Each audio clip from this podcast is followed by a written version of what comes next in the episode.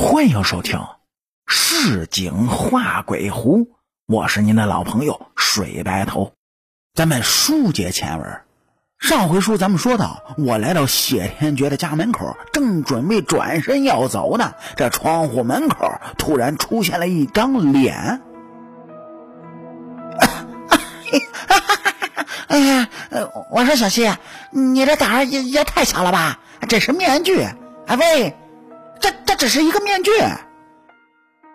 只见窗口那个人一边说着，一边就将脸上的面具摘了下来，而这声音，不是那该死的吴二狗吗？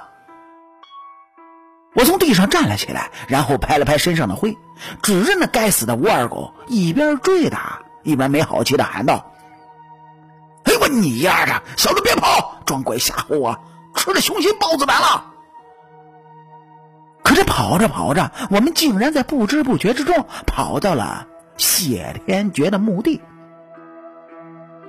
路过墓地的时候，我心中突然就升起了一个可怕的想法：挖墓，把墓挖了，看看谢天觉的尸体，他到底还在不在？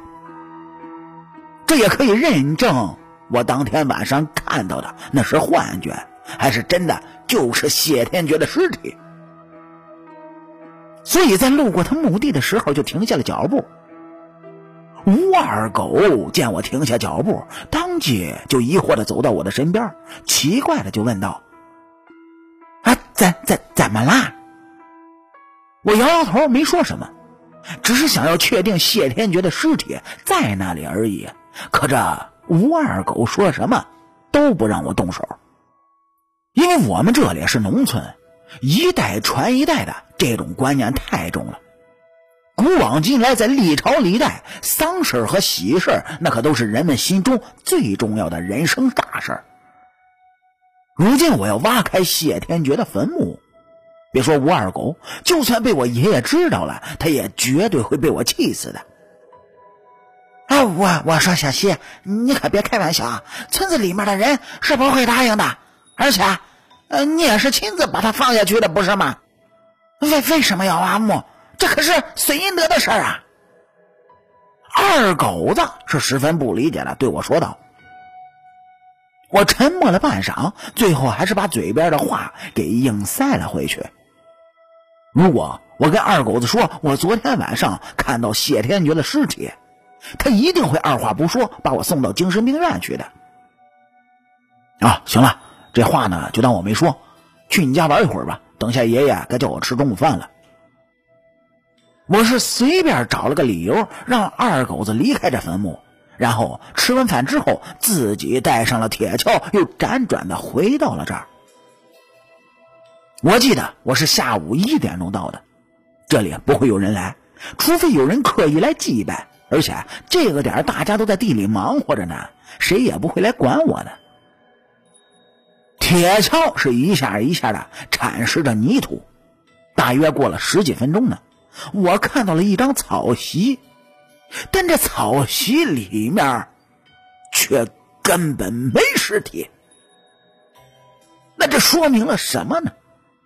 当天晚上我看到的真的是谢天觉的尸体吗？开什么玩笑啊！他可是我亲自放下去的。想到了这儿，我的头皮就一阵儿的发麻。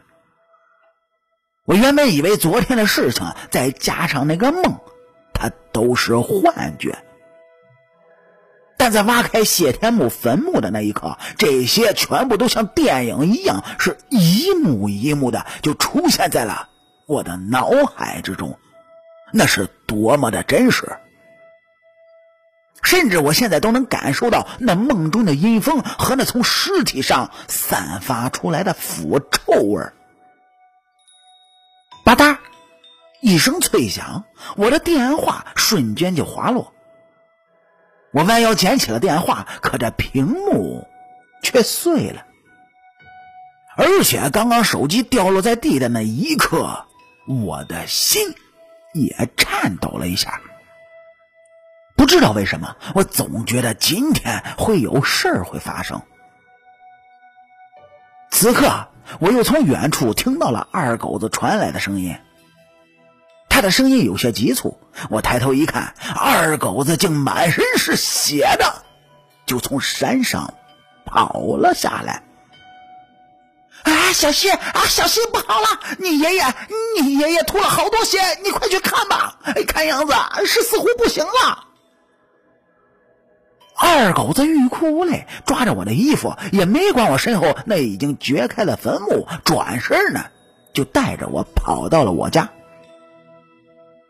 从我听到这个消息到我回家看到爷爷正奄奄一息的躺在床上，旁边的川六。也一下一下的在抽泣，我整个人都瘫坐在了床边。爷爷，爷爷，你醒醒，醒醒啊！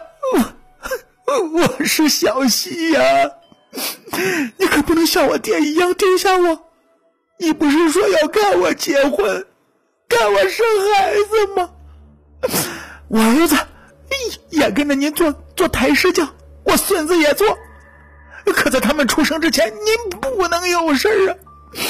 您千万不能有事二狗子，医生呢？医生呢？我抓着爷爷那一双还留有余热的手掌，转身就对二狗子大声的怒斥道：“二狗子摇了摇头，又看了一眼门外，对着我是一边哭一边就说道。”哎，小小西啊，村子里面的医疗所今天没有人。嗯，我我打了救护车的电话了，他们说这里太远，再快也要三十分钟，怎么办呀，小西？我紧紧的攥着自己的双拳，咬牙切齿的往后一看，除了二狗子，什么都没有。但我清清楚楚的就听到了一阵阴冷的笑声。我想，我永远都不会忘记，这是谢天觉的声音。怎么样？相信我说的话了吗？最亲的人要死了，自己却束手无策，这种滋味好受吗？一阵又一阵阴冷无比的空气就在我的耳边循环回荡。我知道谢天觉是真实存在的，他就在我的身后。我是怒吼了一声：“滚！”与此同时，川六也赫然起身，手持着一道黄色的符咒，直接就朝我的后背打来。我和二狗子都惊呆了，川六是在干什么？竟然手上会有符咒呢？小二爷，腐蚀不孕，横死不孕，丧尽天良者不孕。这是我入门第一天开始，师傅一直在我耳边训斥教导的，我做到了。而你呢？川六的神色一下子就开始冷厉了起来。他所说的是我们圈子里面入门的规矩。没错，就是昨天我破坏了这个规矩，但是我不知道这会祸及家人，甚至更不知道破了这些规矩会发生什么。到底会发生什么呢？且听咱们下期分解。